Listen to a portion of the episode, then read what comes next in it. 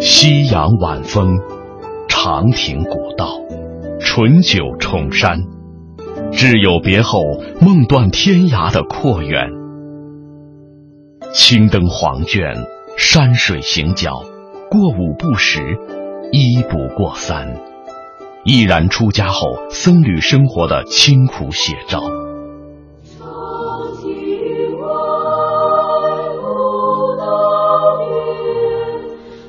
国学唱歌集、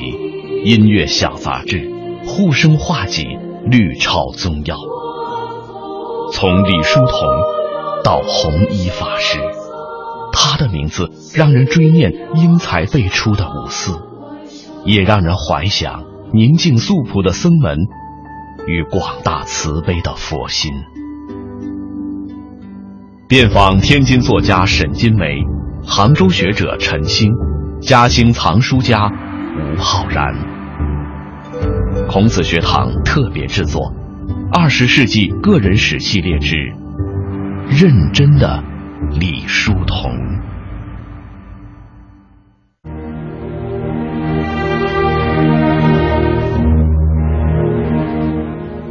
前面的节目中呢，我们讲到。以祖籍浙江的天津盐商名士圈构成的人文环境，对李叔同青少年时期的成长至关重要。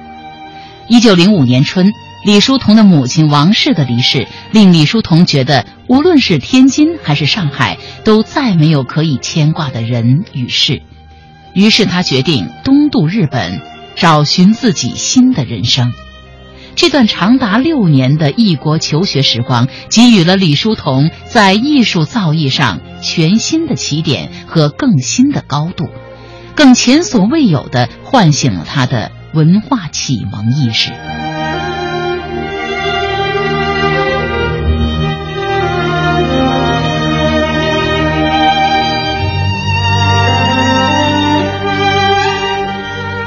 从一九零三年左右开始。李叔同在国内就得到了沈星功等音乐家的启蒙教育，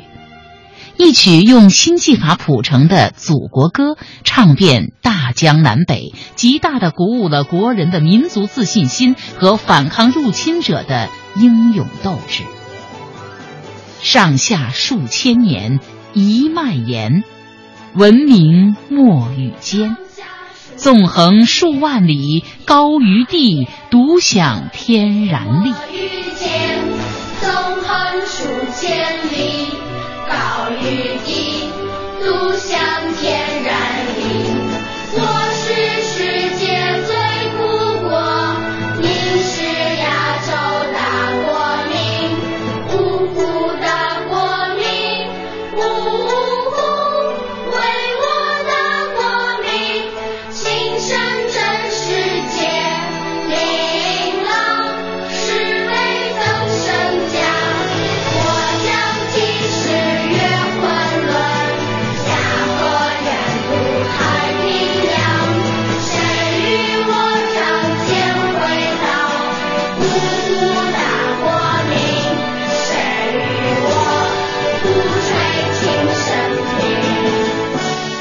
李叔同根据民间乐曲老六版填词的这首《祖国歌》，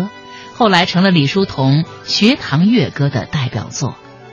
学生丰子恺回忆说，当年他们都在传唱这首《祖国歌》，但是并不知道其作者就是自己的老师，可见当时的传唱率是相当高的。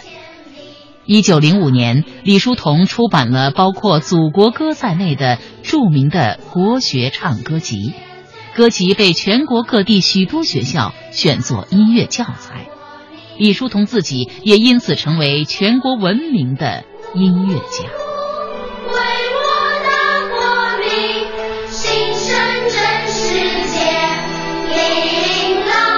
是悲增身家。我相信十月混沌。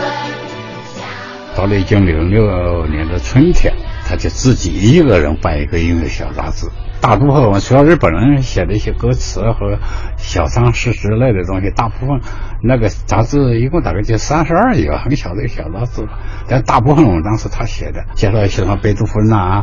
也还有一些西方的音乐知识啊。贝多芬介绍到中国来，他就是他这个小杂志，中国人第一次知道西方有个叫大音乐家叫贝多芬。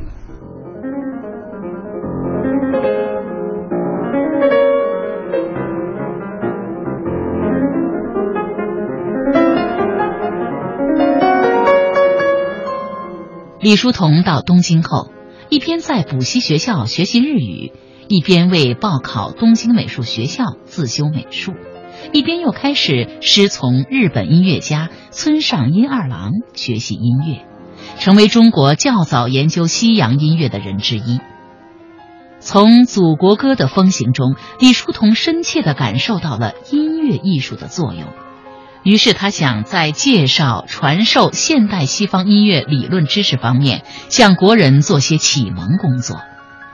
一九零六年二月，由李叔同独立筹办的《音乐小杂志》第一期在东京印就，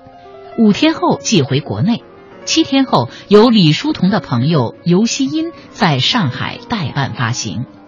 这本杂志很小，六十四开，三十页。但却是中国有史以来第一份音乐刊物。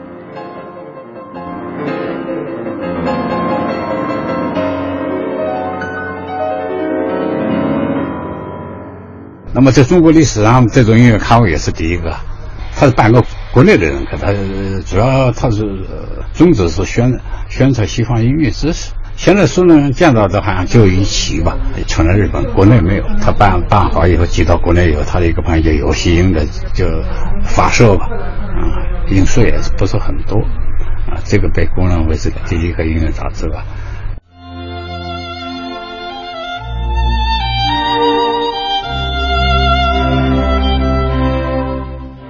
这唯一的一期音乐小杂志上，我们可以看到由李叔同根据日文版。西洋音乐史编撰而成的文章《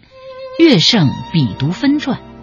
以及李叔同以西双的署名创作的木炭画《圣乐比读分像》，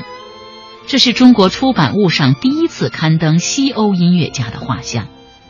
今天中国人熟悉的大音乐家贝多芬，第一次出现在中国的音乐杂志上，就是通过李叔同的这本音乐小杂志。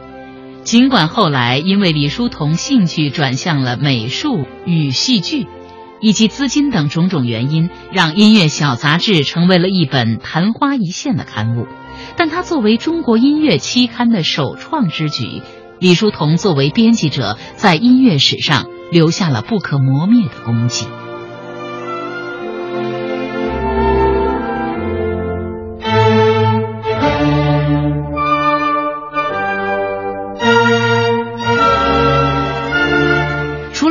之外，美术也是李叔同留学日本的主要方向。到东京没有多久，他编译的美术论文《图画修得法》《水彩画法说略》就在留日学生高天美主办的《醒狮》杂志上发表。这同样成为中国最早介绍西洋画知识的文字。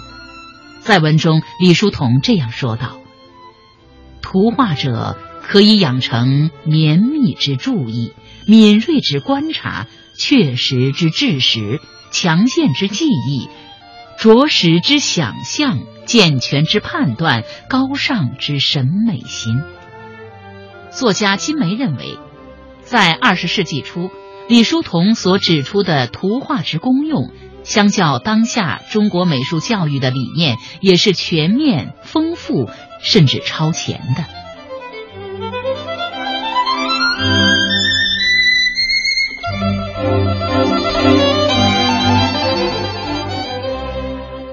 去了以后，他吸收新东西很快。他经过一些耳濡目染，呃，自己看一些书，自己参观一些画展，啊听听音乐，他很快的要想编一个美术杂志，而且很快写出了文章，什么图画修得法呀、水彩画说略啦，写的这些文章，想办个美术杂志。但是当时日本人正好，日本文部省下令要禁止这个，当时中国叫清国。清国和韩国学生他们举行一些有违日本法规的一些活动。是这样，中国大批中国留学生就回来了。李叔同留日本，这个他是办不下去了，办不下去，他他自己也写文，他写的文章，呢在那个当时一个很进步的一个学生叫高天梅的，或者是南社里头的创办人之一吧，叫做《形式》杂志上发表。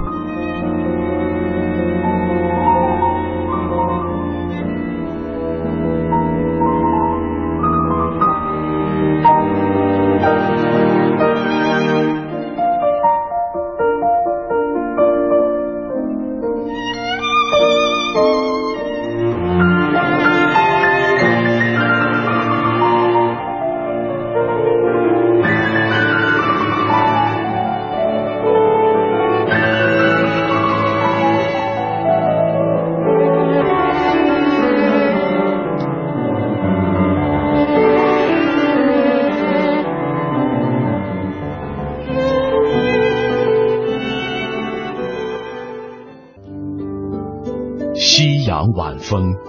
长亭古道，醇酒重山，挚友别后，梦断天涯的阔远。青灯黄卷，山水行脚，过五不食，一不过三，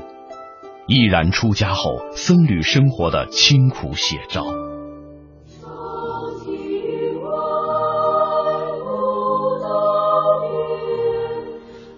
国学唱歌集、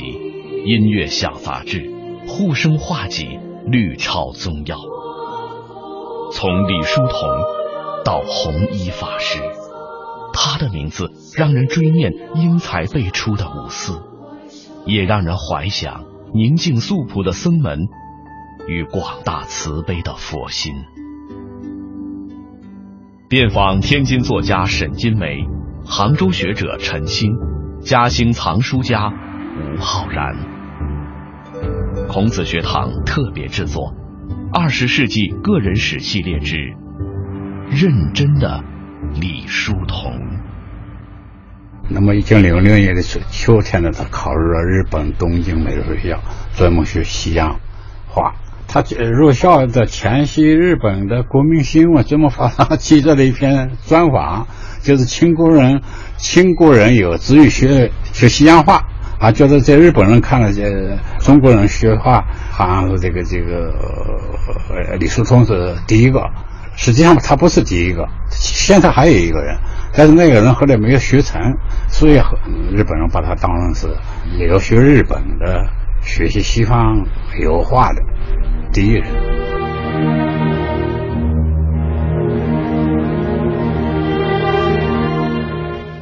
一九零六年十月初的一天，日本东京国民新闻社记者敲响了李叔同在东京的住所。几天前，他所在的报社听说有位叫李哀的清国人考取了上野东京美术学校，学的还是西画科，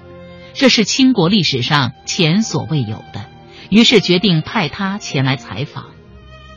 李叔同在母亲去世后改成了新名字李哀。十月四号，东京国民新闻上登出了记者采访李叔同的通讯，题为《清国人至于洋化》，并配上了他的照片和画稿。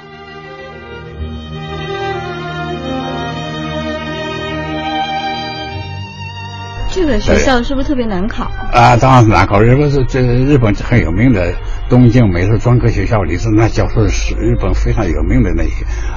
那那一大画家都是。他从一九零正式是从一九零七年算起，他学了四年，到一九一一年三月份毕业。那么呃，他学习的吸收也快，他这个学习的成效，他的成绩相当优秀的。日本当时有个有个组织，美术组织叫天马会，每年举办画展。李叔同一九零九、一九一、一九一零年两次，他的作品两次选了这个展览会。参加展览会的人都是教授一级的人，呃，但他作为一个中国留学生，还没毕业就选进去。他说展出了四幅画吧，好像是叫一幅静物，一幅是叫朝，一幅是叫周，就是早上和白白天嘛。这么诗和画。三方对他的评价说，觉得他的无论用笔用法都很用色都很大胆，在富有创从中国人开始学美术的角度上讲，他是很有富于大的创新的精神，所以对他评价挺高。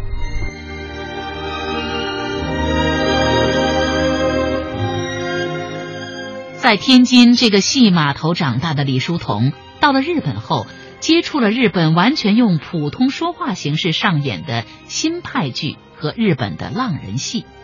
在这过程中，李叔同萌生了改革中国戏剧的念头。一九零七年二月十三号，正值中国农历春节期间，数百名留学东京的中国学生来到位于神田区的中国青年会。参加为国内徐怀赈灾的一个游艺会，中国留学生新近成立的戏剧团体春柳社也要在会上做第一次公演，演出剧目是《茶花女仪式》。当帷幕渐渐拉开，舞台置景李叔同的扮相表演呈现在大家面前的时候，台下一片寂静。标准国语的道白，标准的姿势，精彩的表演。李叔同的演出深深地吸引了在场的留学生。今天我们可以说，春柳社首次上演《茶花女一事》，对中国话剧来说是破天荒的。它标志着中国从此产生了一种前所未有的新型戏剧形式——中国话剧。而李叔同饰演的玛格丽特，可以说是中国话剧史上的第一个舞台人物形象。一九一一年四月，李叔同从东京美术学校毕业，结束了近六年的求学生涯。李叔同携日籍夫人回到了上海，和他在日本音乐、美术、戏剧界的种种开创之举相比，下面的人生之路随着家道日渐中落，辛亥革命浪潮的扑面而来，李叔同更多的是调整适应。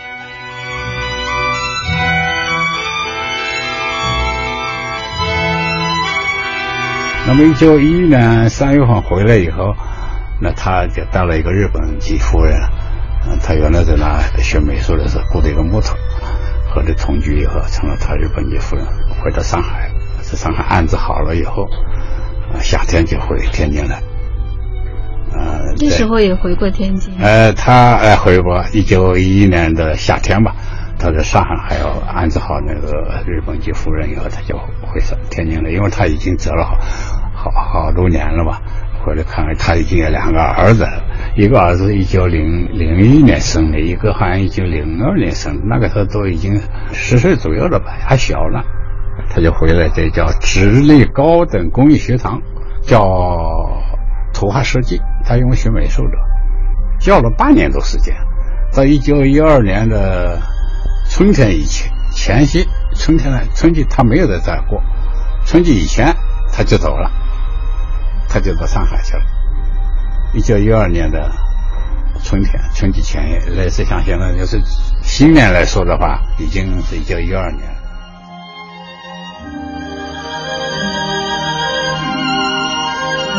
呃，陈老师您好，我们现在正在谈话的这个场所就是当年。呃，李叔同先生带着他的弟子们，带他的学生们在这里呃教音乐、教美术的地方。您跟我们介绍一下，他从国外回来以后，呃，辗转来到上海，来到杭州，在这边呃教书的一些情况。因为我们了解到，他去日本求学的时候，可能回来的，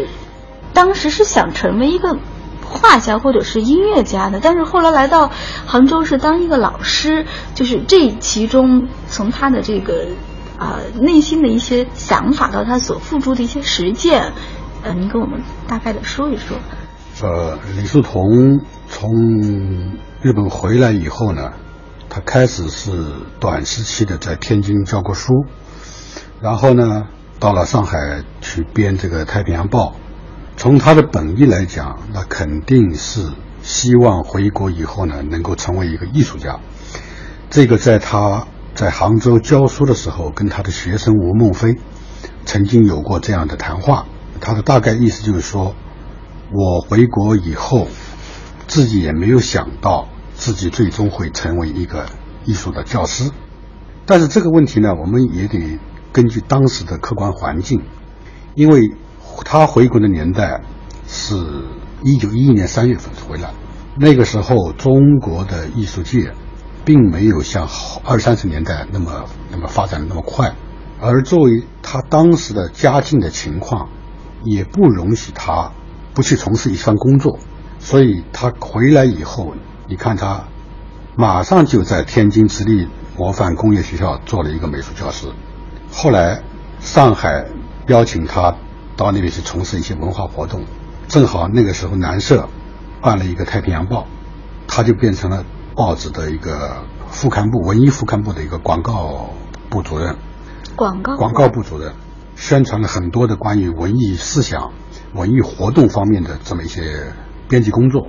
应该讲，从《太平洋报》上反映出来这些内容看，他很有一些施展自己才华的这么一个抱负。尽管自己没有成为一个职业的艺术家，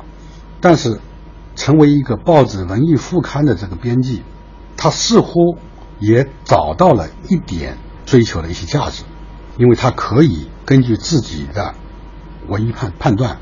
根据自己的喜好，在报纸上做一些文艺方面的工作。那么南社，它是一个文人团体，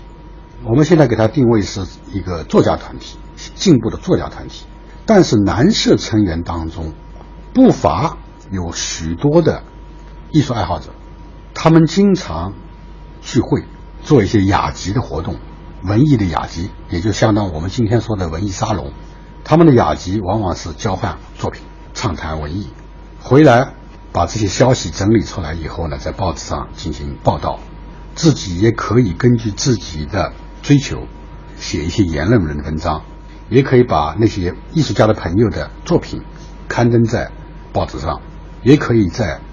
这个报纸上报道一些上海当地的学校艺术教育的活动。从这样的一个现象来看呢，李叔同在《太平洋报》从事编辑工作的这几个月，他似似乎是比较满意的，但是客观情况不容许他长期的在这个报纸上工作下去。《太平洋报》办报的资金发生了困难，他是一九一一年的春天这个报纸办起来，到了一九一一年的秋天就倒闭，所以说那些编辑们纷纷的在为自己的下一个出路在奔走。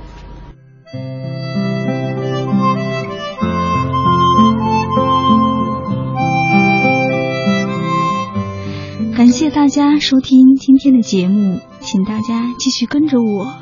走进李叔同的个人史，走进二十世纪那一段不为人知的岁月。好了，今天的节目就是这样，我们再会。